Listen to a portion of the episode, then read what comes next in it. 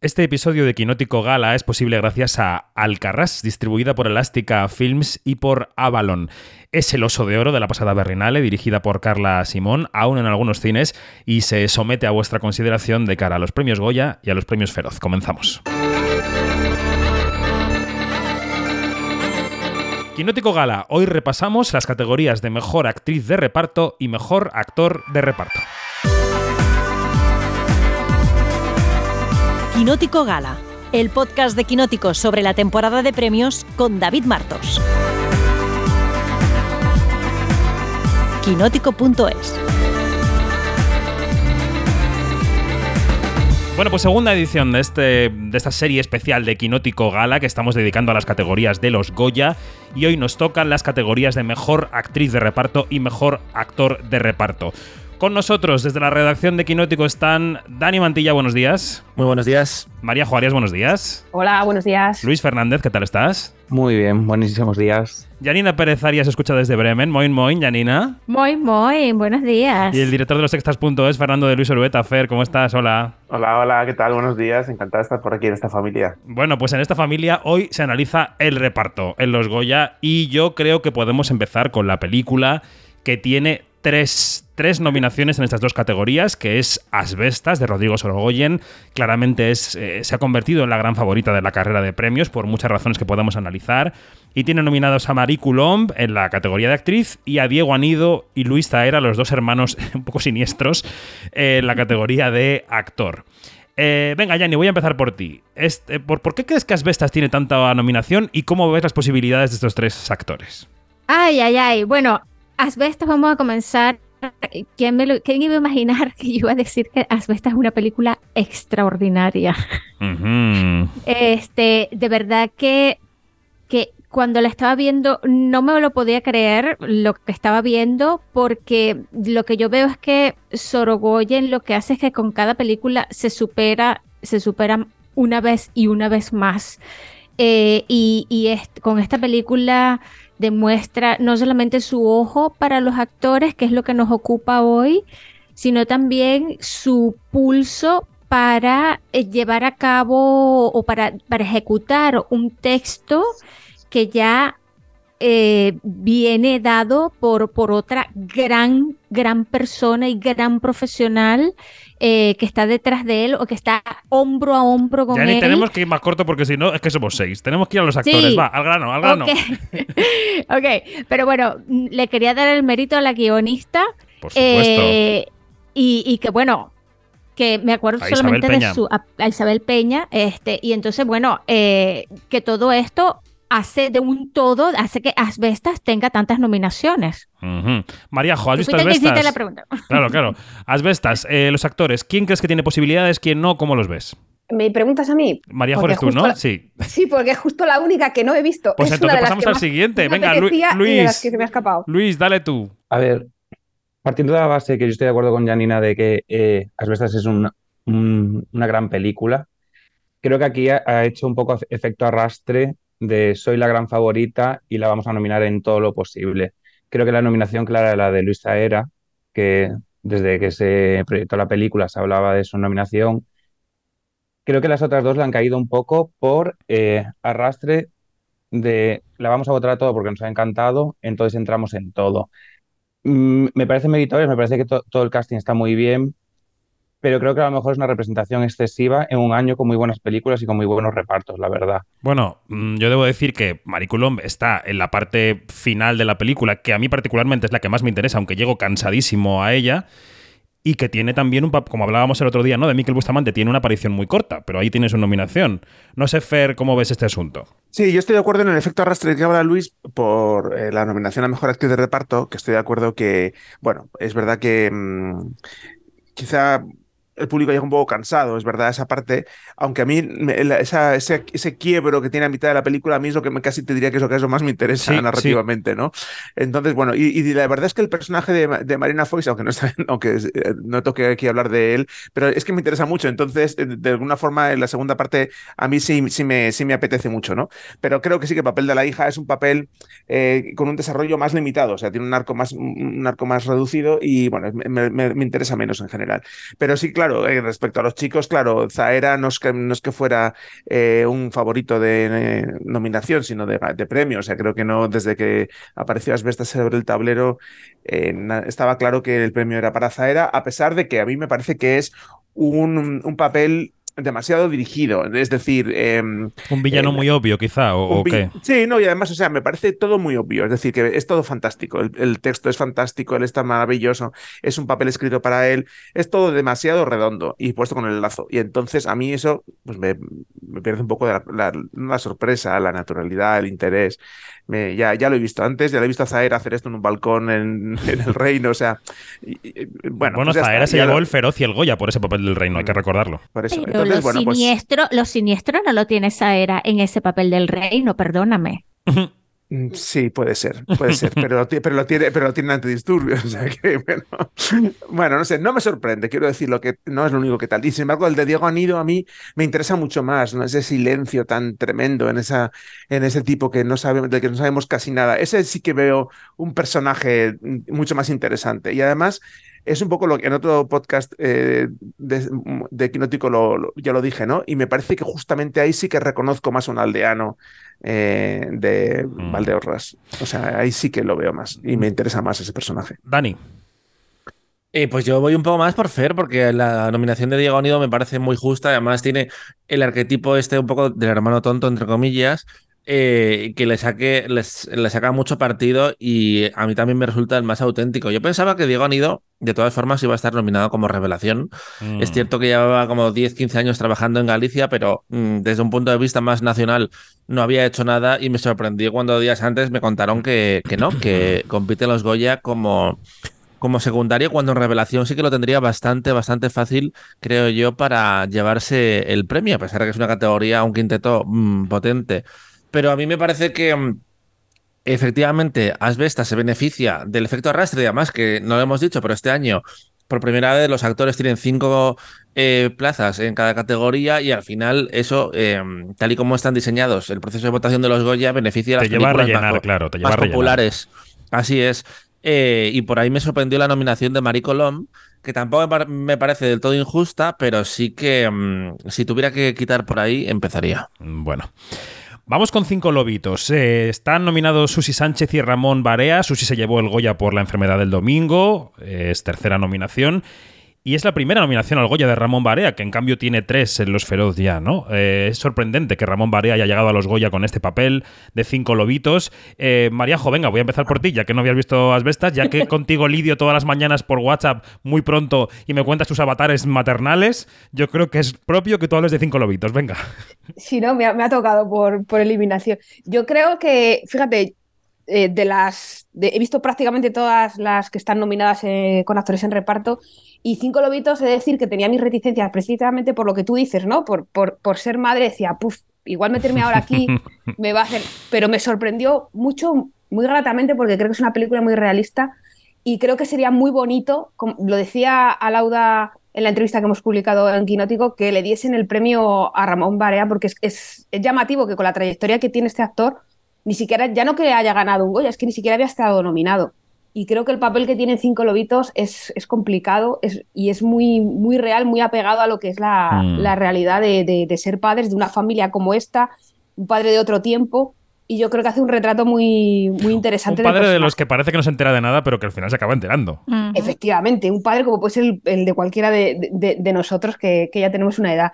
Y luego en el caso de Susi Sánchez, igual, o sea, esa madre eh, que ha sacrificado que sí que se entera, todo, obviamente que de sí todo. se entera y, y, que tiene una santa paciencia. O sea creo que la escena en la que tira eh, el plato es representativa de muchas cosas y dice todo sin decir nada no mi abuela creo le rompió un plato con sopa bien. a mi tío en la cabeza cuando era pequeño.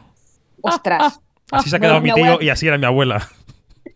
Mi abuela ha tenido algunas de estas pero sí que yo he visto muchas escenas que en las que se, me retrotraían a mi infancia, ¿no? No tanto a la maternidad mía de ahora, sino a la infancia, pues eso de estar comiendo con mis abuelos y estar mi abuela, la mujer con su delantal, este delantal de abuela, cocinando y de repente ponerle el plato en la mesa a mi abuelo y mi abuelo quejarse de que estaba soso, de que estaba frío, de que estaba caliente, ¿no? Creo que la, el, el, diálogo que tienen los dos personajes a través de estos dos actores es muy, muy interesante mm. y, muy representativo. Yo creo que Susi, no, Dani, lleva 5 o 7 años siendo reconocida en el audiovisual, ya lo era en el teatro, pero ahora también en el audiovisual, desde aquel Goya de la enfermedad del domingo. Pero Ramón Barea, justamente, puede ser su momento. Yo recuerdo el papel de negociador, por ejemplo, de Cobea, que estaba inmenso. No sé cómo ves tú estas dos candidaturas de Cinco Lobitos, Dani. De hecho, es que Borja Coveaga, con el que ha trabajado varias veces Ramón Barea, lo destacaba el otro día. Y es cierto que es increíble que con una carrera que creo que son ya 40 años, nunca haya tenido ese momento en, los focos. Y una cosa que estáis comentando sobre esa dinámica de, mm, padre-madre, quién se entera de qué, quién parece que va pasando por la vida un poco... mm, sí.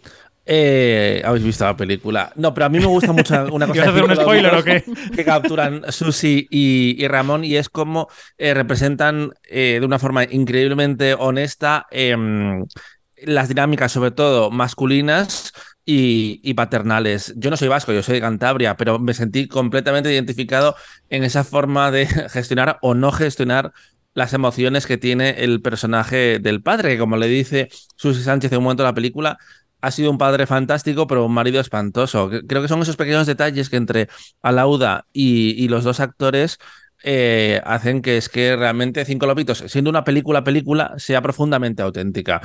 Y Susi Sánchez yo creo que sí que lo tiene ya, que vayan tallando el nombre en el cabezón porque gana seguro. Mm. A ver, Fer, eh, Jan y Luis, Estaba- fortalezas, estaba yo- debilidades. Estaba yo pensando esto que decía Dani, que es imposible hacer, o casi imposible hacer spoiler de Cinco Lobitos, ¿no? Porque Mm. Ya hemos, o sea, ya hemos vivido Cinco Lobitos todos eh, en alguna medida, ¿no? Mm. Es muy, es- así de fuerte es la película, ¿no? O sea, que eso, eso es, es tremendo. A mí me, me, me parece que, claro, Susi Sánchez es una ganadora inevitable, eh, aunque sea su segundo Goya, no pasa nada. eh, bien, bien estará. Quiero decir que no hay, no hay mucho que discutir al, al respecto. Y Ramón Barea, claro, yo estoy sorprendido, de lo que estoy sorprendido es que no vayan actor revelación. Broma, broma, ¿vale? Claro, claro. Conociendo el currículum de los Goya, pues, eh, pues prácticamente. Eh, no, pero claro, Ramón Barea, el hombre, pues efectivamente, para los que estamos más cerca del 8-2, pues claro, desde negociador para nosotros es una presencia indispensable del, cine de los últimos años en España. Además, eh, es que creo que lo es, creo que muchísimas de las grandes películas de los últimos tiempos han tenido a Ramón Barea para allí, ¿no? No, necesariamente de protagonista, pero sí en un papel destacado. Entonces, bueno, yo creo que, que bien está que Ramón Barea figure aquí, gane o no. O sea, creo que, creo que es un actor que en los últimos tiempos es, es, una, es una estrella del cine español. Mm. Jan y Luis, ¿algo que añadir a Cinco Lobitos? Pues no, que yo le daría todo a cinco lobitos, pero no se puede. Luis. Nada, yo creo que si tenemos una sorpresa en la noche de los Goya, puede que sea la de Ramón Barea. Susi lo tienes asegurado, pero Ramón se puede beneficiar de la narrativa que se está creando en torno a él es- estas últimas semanas y de que no se va a beneficiar de una división de voto, a pesar de que solo compite contra otras dos películas, son cinco candidatos, pero hay tres pelis. Eh, no se va a beneficiar de eso porque el gran favorito es Luis Zaera, pero sí que puede ser un poco la sorpresa de la noche, creo yo. Muy seguros. la- Muy seguros os veo de la favorita sin haber llegado a mi favorita. Así que igual os moñeo dentro de un rato. Eh, vamos con la siguiente película que tiene dos nominaciones, que es Modelo 77. Una película, ya hemos dicho aquí, ¿no? Canónica de Alberto Rodríguez, un thriller carcelario que nos lleva a la transición y que tiene nominados a Fernando Tejero y a Jesús Carroza. Ambos tienen un Goya. Fernando Tejero se lo llevó por días de fútbol hace ya casi 20 años y hace casi 15 Jesús Carroza por Siete Vírgenes. O sea que son dos actores con Goya. ¿Qué veis de estos secundarios? ¿Cómo os parece que están en la película? ¿Y veis que tienen alguna oportunidad o están nominados, entre comillas, gracias por venir a esta ceremonia? Eh, venga, Yanni, que te veo sonreír.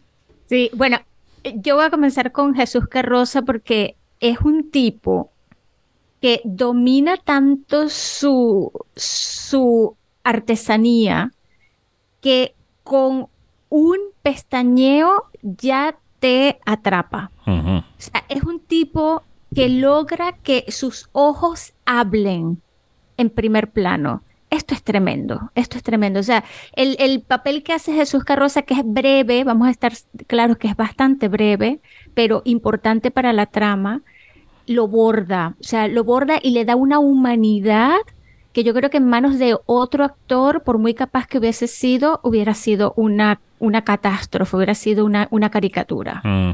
Yo debo decir, y paso a Mariajo, que creo que el gran papel de Jesús Carroza, estando bien en modelo este año, ha sido el de Apagón. Sí, justo te iba a decir que creo que es el año de Jesús Carroza porque está recibiendo elogios y, y- y nominaciones, tanto por Modelo 77, que estoy de acuerdo con Janina, creo que el personaje es pequeño pero está muy bien plasmado y él está estupendo y es muy importante para la trama, como en Apagón, que en Apagón se marca un capitulazo tremendo. Yo he de decir que Modelo 77 me gustó muchísimo también, pero es verdad que siempre voy a favor de Alberto Rodríguez. Todo lo que hace me, me interesa.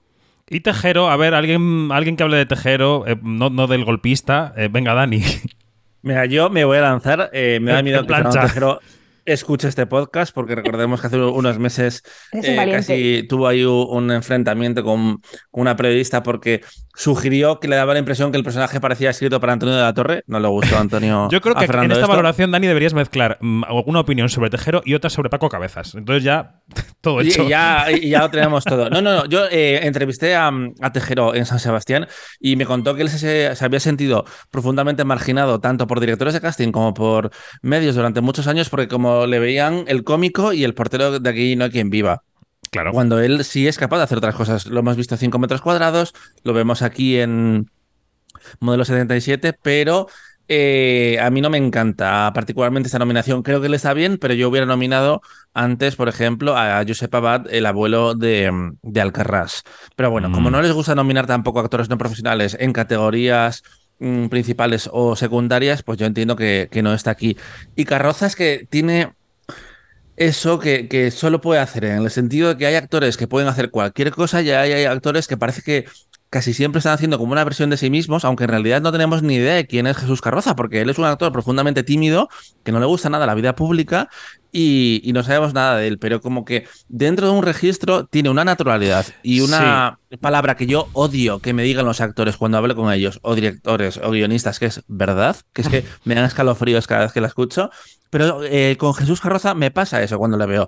Haga lo que haga, me lo creo. Yo, y voy con Fer, quizá no, no le vea la parte cómica, pero sí la parte entrañable de un cierto Alfredo Holanda, en el sentido de que representa una cosa media del español medio, ¿no, Fer? Que, que está ahí en su cara y en su manera de moverse. Sí, totalmente, yo estoy totalmente de acuerdo. Además, de un, de un- de un prototipo de español, ¿no? El hecho de que sea un hombre andaluz, eh, que además se lo lleva muy a gala, él sí lleva, tiene su acento y tal. Y entonces yo creo que eso él representa muy bien ese, ese prototipo y lo hace con una dignidad, ¿no? Con una naturalidad que es maravilloso y es, y es fantástico que, que esté aquí. Y luego es un hombre que yo creo que eh, tradicionalmente eh, encuentra su hueco precisamente por este, ¿no? Por este perfil que desempeña. En Los Feroz lo hemos tenido nominado varias veces estaba en la, con la peste, o sea, que es un tipo que, que quizá quizás sea un actor muy característico, es decir, que no, no, no, no es muy versátil o no lo hemos visto en papeles muy versátiles, a lo mejor sí lo es, no lo sabemos, pero siempre este tipo de personaje más característico, pero lo hace tan bien, con tanto, no lo incorpora con esa naturalidad, como ha dicho Dani, que es, que es un gusto. ¿no? Yo voy a decir eh, sobre Tejero que, claro, él tiene un- una dificultad con este premio, es que al final los actores secundarios que ganan estos premios suelen ser papeles muy relevantes en las tramas, ¿no? Son Mm. eh, al final papeles que cambian la trama. Y la trama de Tejero es lo menos interesante de Modelo 77. De hecho, la pod- podríamos prescindir de la trama, la película sería intacta y, aligerada, que a lo mejor le venía bien. Entonces, eh, pues es muy difícil ganar con ese personaje. Más allá de que Tejero lo haga bien, mal o regular, que yo creo que está muy correcto e incluso bien en la película, no tengo ningún, nada, nada que objetar, ¿no? Pero bueno, creo que la película eh, no le necesita. Y entonces creo que esto es, esto es lo que un poco lo que eh, Dani dice, quiere llevarme a la contraria. Venga, Dani. No, no, no, no, no, no. Es que en esa idea que quería apoyarlo, porque me he acordado cuando estaba escuchando de una cosa que dijeron el año que ganó el Oscar Penélope Cruz, que los Oscar hizo esta cosa tan guay de coger a cinco ganadores anteriores y venir a dar un discurso. Y cuando salió Goldie Hawn para hablar de Taraji P. Henson y su trabajo en el curso Benjamin Button, ella vino a decir algo como que el efecto que tiene un buen actor secundario en una película es que cuando eh, desaparece de, la historia te das cuenta de lo mucho que le echas de menos. Y creo que eso pasa con el personaje de Jesús Carroza, que eh, es secundario, nunca mejor dicho, se puede entender la película perfectamente sin él, pero el modelo no tendría el sabor que tiene sin él. Muy bien. Bueno, pues em, pasemos a una grande de nuestro cine y de nuestra televisión, que es Carmen Machi. Carmen Machi está nominada por Cerdita, tiene un Goya por ocho apellidos vascos, esa saga que ahora va a culminar con los ocho apellidos marroquíes, aunque a lo mejor hay tunecinos después, o romanos, o quién sabe. Bueno, eh, Carmen Machi, que, que, tiene cuatro nominaciones a los eh, Feroz, y no se ha llevado nunca el Feroz, pero sí se llevó el Goya eh, por ocho apellidos vascos. ¿Qué os parece la Carmen Machi de Cerdita? ¿Qué os parece su acento extremeño? Esa madre eh, abundante, sudorosa y que da órdenes eh, a Laura Galán. Veo a Yanina que asiente y que se va a comer el micrófono porque quiere hablar de Cerdita y de Carmen Machi. Dale. ¿Tú sabes que Carmen Machi había vivido en Cáceres? No. Sí, pues sí, y, de muy pequeña. Y claro, eso como que se te queda pegado, ¿no? De allí le viene su arma secreta de, de, manejar este, también este acento. Pero más allá del acento, aunque no hubiera tenido bien ese acento, este, yo creo que Carmen Machi logra aquí hacer una madre que, eh, que le da, que que es la, la, la, la que en primera instancia puede ser una madre que, que, que hasta causa cierta repulsión, uh -huh. pero que al final se alía a, a, a su hija, ¿no? Se, eh, bueno, y no, no, independientemente de que si es verdadero o no, eso da igual.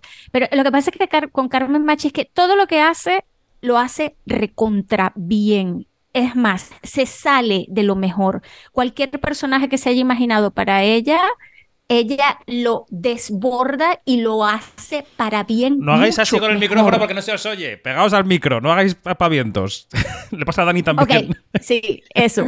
Este, y bueno, eh, ya, ya okay. está. Luis, Luis, ¿has visto Cerdita? He visto Cerdita. Cuéntanos. No es mi favorita de la temporada. Eh, sí creo que... Carmen al rincón. Machi, Carmen Machi creo que está, está bien. Mi problema viene más, creo que una cuestión de guion, supongo, que es que creo que ni Carmen Machi ni Laura Galán tienen la oportunidad de respirar en sus personajes. Me da la sensación de que están demasiado intensas toda la película. Me produce una sensación un poco de agobio incluso. Están muy llevadas al extremo, creo, mi opinión, mi percepción. Entonces, a mí cuando, cuando Dani comentaba que se había que eliminar a una quinta nominada en la categoría él empezaría por las bestas, yo empezaría por el papel de Carmen Machi. No porque ella esté mal, sino porque creo que lo que hablábamos, el, su papel creo que no es el que mejor escrito está de, de las nominadas. Uh -huh. pues, ¿Alguien quiere rebatir esto? Sí, sí, yo totalmente. O sea, Venga. estoy totalmente en desacuerdo con Luis de una manera absolutamente radical. Porque creo que Carmen Machi está, o sea, creo que ese personaje y ella están en un código que no es el, un código naturalista. Es que la película no es naturalista, es un slasher. Entonces, eh, claro, están en otro código y, y, en ese sentido creo que está este, espectacular. Es una madre de slasher, que es una cosa que es un género en sí mismo. Total. Eh, eh, que creo que es, es, un género, yo no lo, que no practico mucho, pero en fin, lo aprecio. Eh, entonces creo que ella está, tiene una cosa grotesca que es, que, es, que es necesaria para explicar el contexto de esta chica, ¿no? Esta, esta cosa tan grotesca que tiene el personaje y que Carmen Machi lo, se presta tan prestándole su cuerpo de una manera casi pornográfica, como hace mm. también su hija, o su hija en la ficción, a la película, que es maravilloso. O sea, es que es, es, que es, es, que es brutal, ¿no? Cómo se presta mm. al, al, código de la peli. Y a mí eso me, me, parece que es alucinante. Nos contaba en Zurich Laura Galán que en su casa Carmen Machi es tía Carmen, porque ellas han hecho mucho teatro juntas, se conocían mucho antes de, esta, de este mundo corto largo, ¿no? Eh, creo que Mariajo eh, sufrió ayer como una cochinilla viendo cerdita. Sí. Sufrí, sufrí mucho, sufrí mucho.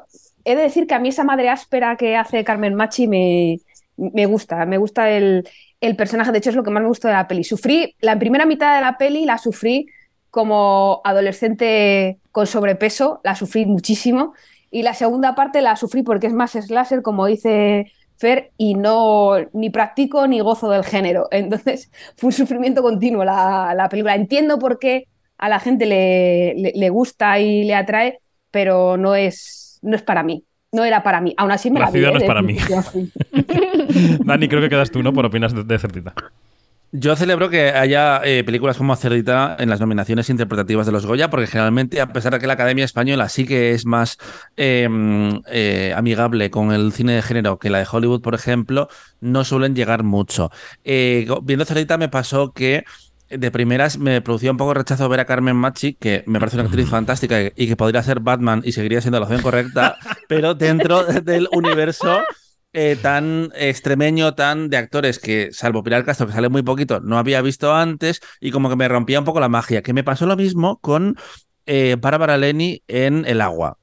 ¿Vale? Pero me gusta más en, en este caso. Yo creo que Eh, está más Machi que Carmen, está Carmen Machi mejor en el universo de Cerdita que Sí. Bárbara Leni, a la que adoro Sí. en el agua, que está un poco como pez fuera del agua. Igual que otra actriz que adoro, que creo que es una gran actriz, que es Mm. Pilar Castro, la veo menos ubicada en el universo Cerdi- Cerdita en la película que a Carmen. Quiero decir que yo creo que a veces da menos tiempo a trabajar ciertos papeles en algunos rodajes y en este caso se nota por ahí, ¿no? No sé.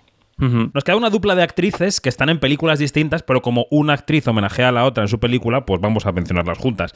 Penélope Cruz está nominada por En los márgenes. Penélope Cruz tiene tres premios Goya, nominación número 14, aunque el último lo ganó en 2009 por Vicky Cristina Barcelona, o sea que hace 14 años que no gana un Goya. Y Ángela Cervantes, que es en su papel en La Maternal, homenajea a la Penélope Cruz de Jamón Jamón en esa venta de carretera, que es su segunda nominación consecutiva después de Chavalas, Chavalas y La Maternal. Entonces, bueno, si queréis empezamos por Penélope Cruz, por En los márgenes, que no ha conseguido nominación en Los Feroz, pero sí ha conseguido nominación en estos premios Goya y la ha conseguido por En los márgenes. Eh, O sea que mm, ninguna, ninguno acertado, vamos, que nadie le ha, pre- le ha nominado por el papel que deberían, que es la competencia oficial, ¿no? Que es, Lánzate, de Luis, lánzate.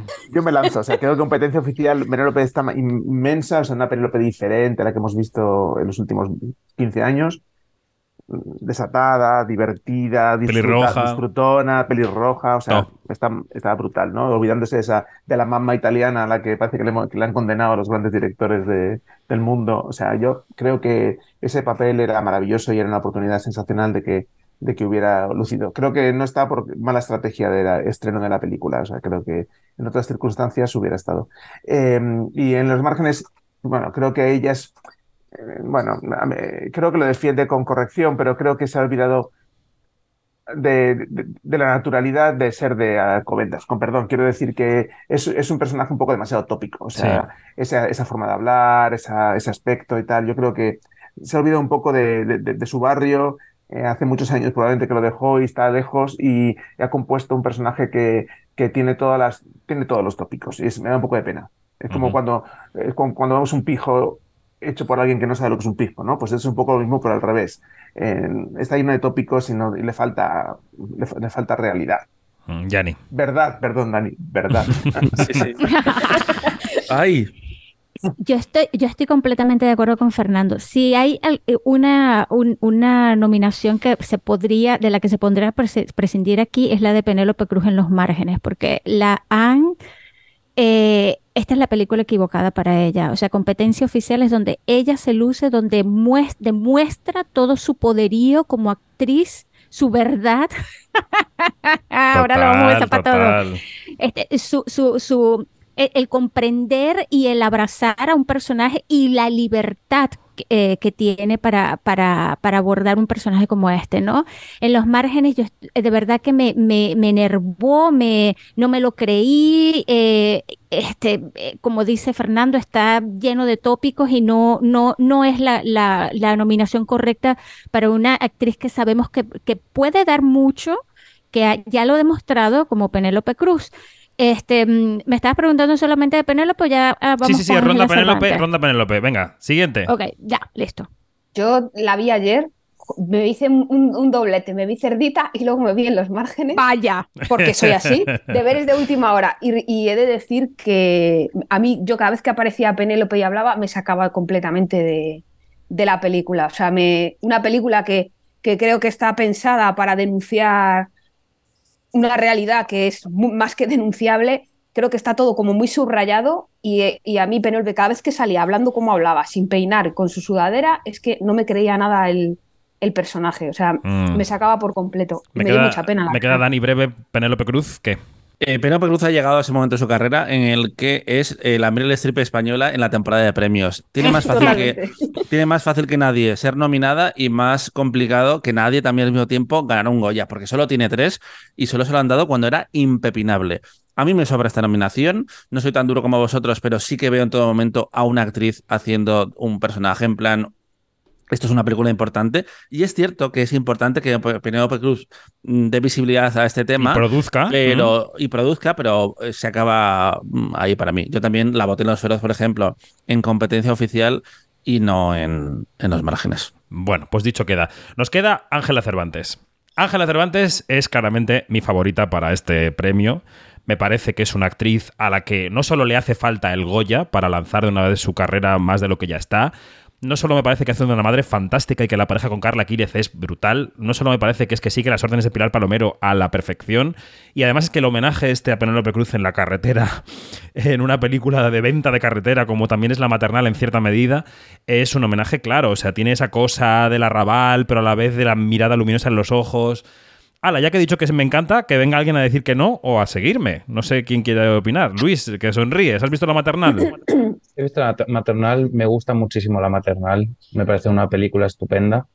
Y lo que me alegra sobre todo es que Ángela Cervantes, después de esa nominación por, por Chavalas en la edición pasada, no la hayan encasillado en ese papel y que le hayan dado la oportunidad de, volar más alto y de que le vieran el potencial para sacar adelante un papel como el de la maternal. Tiene conexiones, ¿eh? o sea, está mejorado yo creo, pero tiene conexiones con chavalas, diría.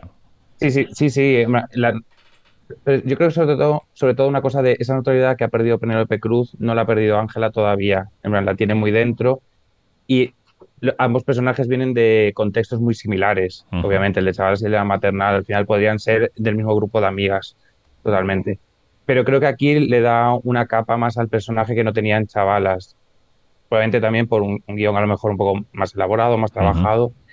Y sobre todo porque la relación con Carla es impresionante. Hay una emoción ahí en toda la película, en cada escena que comparten, que al final te arrastra con ellas. Mm. ¿Quién quiere seguir? A mí es que me parece desarmante, estoy totalmente de acuerdo con vosotros. Yo, eh, cuando salí de la película, a mí fue lo que más me gustó de la película, sin duda ninguna, el personaje de, de la madre, porque porque esa madre que ha vivido lo mismo que está viviendo su hija eh, y, que la vemos qué le ha pasado después, ¿no? A mí casi diría que eso más me gusta la película porque eh, veo la proyección al futuro de esa niña, ¿no? Y entonces a mí eso me, vuelve, es lo que me vuela un poco la cabeza. Em, y, ella está descomunal. A mí me parece que su naturalidad es, desarmante totalmente y me encanta. Entonces me parece que... Y me, encanta ver una actriz em, que más allá de que bueno, alguien puede decir, es que es la hermana de otro actor conocido, pero es que es una actriz, no tiene nada que ver con su hermano, eh, es una actriz que está en otro, rango, otro registro, otro físico, otro todo, y, está descomunal siempre. Y lo poco que la hemos visto hasta ahora, ya solamente puedo pensar en que ojalá tenga una carrera larga y fructífera, porque, mm. porque promete muchísimo, ¿no? Me encantaría, si estoy de acuerdo contigo que sería un buen, un buen Goya, creo que es difícil que, se lo quite a Susi Sánchez, pero, pero si hay alguien que puede, estoy de acuerdo, es mm. Ángela Cervantes. Mm. Vamos a decir que el hermano es Álvaro Cervantes, para quien no, para quien no lo sepa. Eh, Dani. Ah, perdón perdón, no me cuenta. Eh, al, principio, al principio cuando había empecé dicho, había dicho Dani y no Yanni, pero vamos, ah, vamos con Yanni y luego con Dani. Venga, Yanni, luego Dani. Di los nombres completos. Danino y Janina. Venga, venga Yanni. ok, perdona, eh, Dani. Al principio, cuando empecé a ver em, la maternal, temía que su personaje se pareciera mucho al de Chavalas, ¿no? en Chavalas ella está también muy, muy bien. Es un personaje que, que no tiene ninguna ninguna vergüenza, es una sinvergüenza adorable. Eh, se me quedó este, eh, eh, en, la, en la cabeza la, este, esa imagen de ella, de ella así, con las piernas abiertas encima de la mesa, es, es tremenda. Pero este, es cierto lo que, lo que han dicho ustedes, ¿no? Que en la maternal le da una ternura y, un, y una le aporta tanto a este personaje que pudo haber sido eh, un personaje desdibujado y, creo que Ángela Cervantes tiene todo, todo en sus manos como para, para, para tener una, una carrera enfrente de ella como que súper fructífera porque tiene todas, todos los elementos para hacerlo. Venga, Dani, ahora sí. Eh, ¿Sabéis lo que le sobra a esta interpretación? Verdad. Eh, no, realmente estoy de acuerdo en todo lo que estáis diciendo y me interesa mucho un aspecto dentro de la eh, propia producción, porque Ángela es una actriz que está empezando, entre comillas, en el cine, pero en esta película tenía la, responsabilidad de ser la adulta, porque estaba rodeada de una actriz que nunca había trabajado, solo había bailado y un montón de personas que habían vivido la, la situación que cuenta la historia. Y eh, cuando estás empezando, de repente tienes que ponerte en el otro lado de la profesionalidad, de ser un poco, yo creo que una segunda, en cierta manera, también de la propia Pilar Palomero en el trabajo con los actores. Y creo que eso también tiene mucho mérito visto desde fuera de la película. Desde dentro, todo lo que habéis comentado ya. Y Mariajo, no sé si has visto la maternal, ¿has podido verla?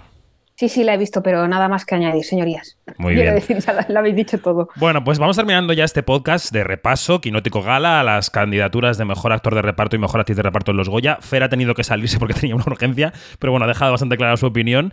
Digamos nosotros los que quedamos, quién es la que y el que creemos que va a ganar y quién es el y la que queremos que gane. ¿Os parece que hagamos esa división? Venga, empezamos por Dani. Va. Yo creo que va a ganar Susi Sánchez y creo que debería ganar Susi Sánchez. Mm. Y el mejor actor secundario creo que va a ganar eh, Luz Taera y me gustaría que ganara Ramón Barea. Venga, Mariajo, ¿tú qué? Yo es que voy a decir exactamente lo mismo que Dani. Sí, a mí eso me va a parecer también mucho, pero bueno, dale Creo tú. que es lo más. Sí, yo diría eso, que en, en actores, sin haber visto Albestas, creo que por lo que habéis comentado y por quién es y cómo es y todo lo que hace Zaera, creo que tiene más pro- probabilidades de ganar, pero por lo que hemos dicho también, me gustaría que ganase Ramón Barea, creo que sería eh, de justicia. Y luego en actrices que yo creo que Susi Sánchez eh, va a ganar y que, y que se merece ganar también. Luis. Me voy a repetir yo también. Aquí apostamos todo por Susi Sánchez. Creo que es la secundaria del año, está impecable. Y en, en actor, me encanta Ramón Barea, me encantaría que ganara él. Creo que va a ganar Luis Taera. Ujú. Y Janina. Chicos, yo no sé por qué, pero yo creo que es posible que Diego Anido o Jesús Carroza den una sorpresa. Ok. Este, son los, los menos obvios, eh, por mucho que me encante eh, Ramón Barea y Luisa Era, pero yo no sé, pero creo que, que podrían, que podrían dar ellos dos una gran sorpresa. Y en lo de actriz de reparto, pues mira, a ver. Ah, es que, es que Susi, Chan- Sus- Susi Sánchez lo, lo hace, lo hace tan, pero tan bien que aquí- aquí no tiene ningún pero. ¿sí? No tiene ningún pero y, y- y es, es una ganadora posible. Así que bueno, En mi caso, yo creo que van a ganar Susi Sánchez y Luis Zaera, y ambos serían ganadores perfectos de ese premio, pero me gustaría que ganaran Ángela Cervantes y Ramón Barea. Ahí lo dejo. Bueno, pues eh, Dani Mantilla, Maríajo Arias, Luis Fernández, Janina Pérez Arias y Fernando de Luis Urbeta, que se ha tenido que marchar. Gracias y hasta la próxima. Un beso. Adiós. adiós. Hasta luego. Adiós.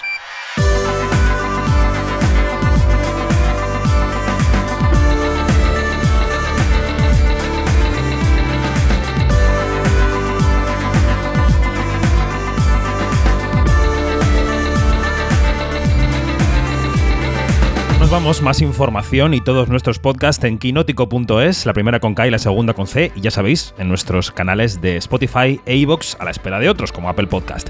Gracias, disfrutad, adiós.